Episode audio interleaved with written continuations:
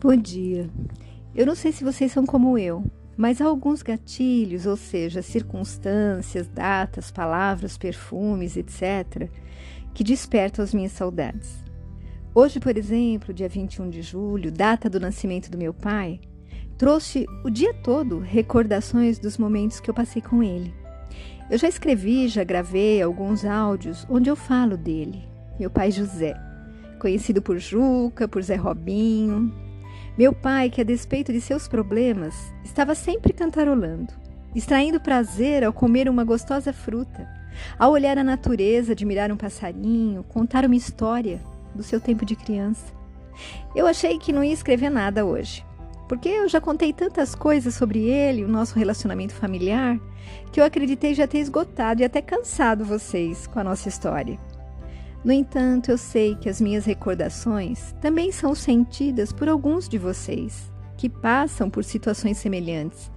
E é muito bom poder se identificar e saber que todos, na verdade, fazemos parte do mesmo plano de Deus, com alegrias, lutas e momentos, às vezes difíceis. O sentimento de pertencimento faz bem a todos nós.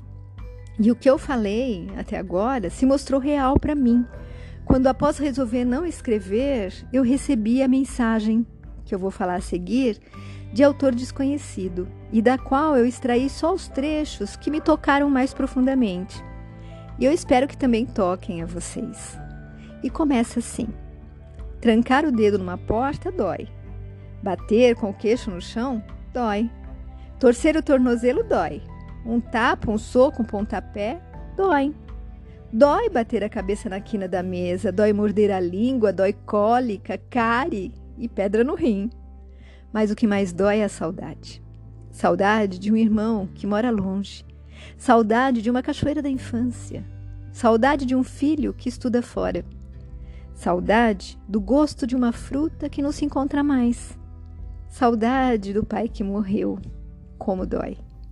Do amigo imaginário que nunca existiu saudade de uma cidade, saudade de um cheiro, saudade da gente mesmo, que o tempo não perdoa. Doem essas saudades todas, mas a saudade mais dolorida é a saudade de quem se ama, saudade da presença e até da ausência. Você podia ficar na sala e ela no quarto sem se verem, mas sabiam-se lá. Você podia ir para o dentista e ela para a faculdade, mas sabiam-se onde. Você podia ficar o dia inteiro sem vê-la e ela o dia inteiro sem vê-lo, mas sabiam-se amanhã.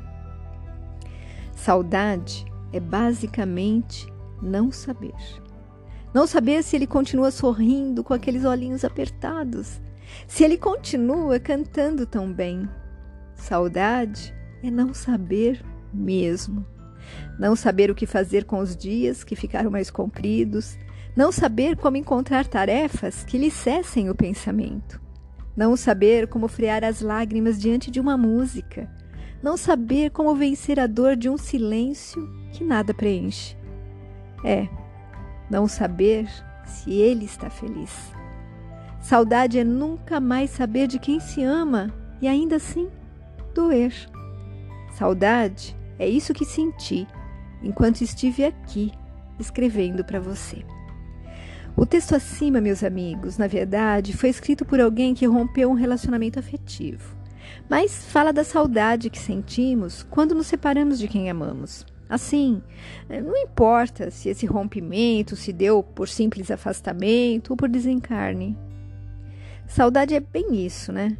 Esse recordar o que passou e a falta que a presença de alguém faz em nossa vida. Felizmente para nós espíritas, acreditar na continuidade da vida, na bondade divina, que nunca separa quem verdadeiramente se ama, traz o conforto e a certeza de que em algum momento, nesse vasto tempo que é a eternidade, voltaremos a nos encontrar. Talvez não como pai e filha, que é o meu caso, mas mesmo que trocadas as posições da cadeia, cadeia familiar estaremos novamente juntos.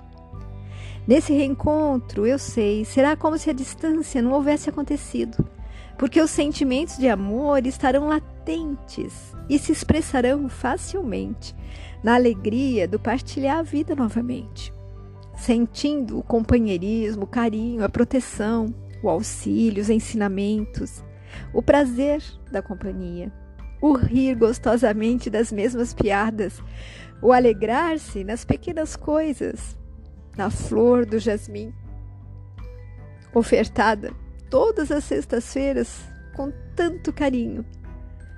Ele me dava, todas as sextas-feiras, uma florzinha de jasmim. E é também assim, no abraço apertado, que cura todas as dores, na oração feita em conjunto, nas batalhas travadas lado a lado, no reconhecimento da existência de um Pai que só quer o nosso melhor. E eu transcrevo agora alguns parágrafos de uma mensagem do site da Feparana, chamado Os Braços de Meu Pai, e que diz assim: Nossos pais são únicos. São dessas almas que Deus, em sua bondade sem fim, coloca em nossas vidas para torná-las completas. Nossos pais são únicos. São as estrelas que permanecem no firmamento, nos dando a beleza e a luz da noite sem nada exigir em troca. São tão valorosos que, mesmo após se tornarem invisíveis aos olhos e serem vistos apenas em fotografias e sonhos, continuam conosco, com o amor de sempre, com abraço seguro de todas as horas. Meu coração tem as sementes das suas virtudes e o livro da história da minha felicidade tem, em todas as suas páginas, a palavra Pai. Eu destaquei essa parte que eu achei muito legal.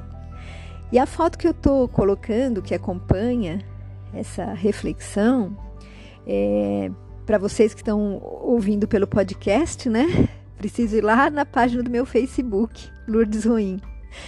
É a foto é, de um pé de jasmim, né?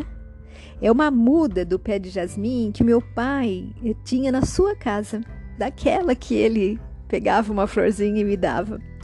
E ele plantou essa muda lá na nossa chácara. E quando nós vendemos a chácara, nós trouxemos o pé para a nossa nova residência e é o da foto. E essa mudinha que ele plantou lá, né, que nós trouxemos, já tem 30 anos. Assim, algumas vezes no ano, eu continuo recebendo o jasmim que ele me dava, como se fosse um presente do meu pai. E meus amigos, felizes somos nós que cremos não num adeus, mas sim num até breve.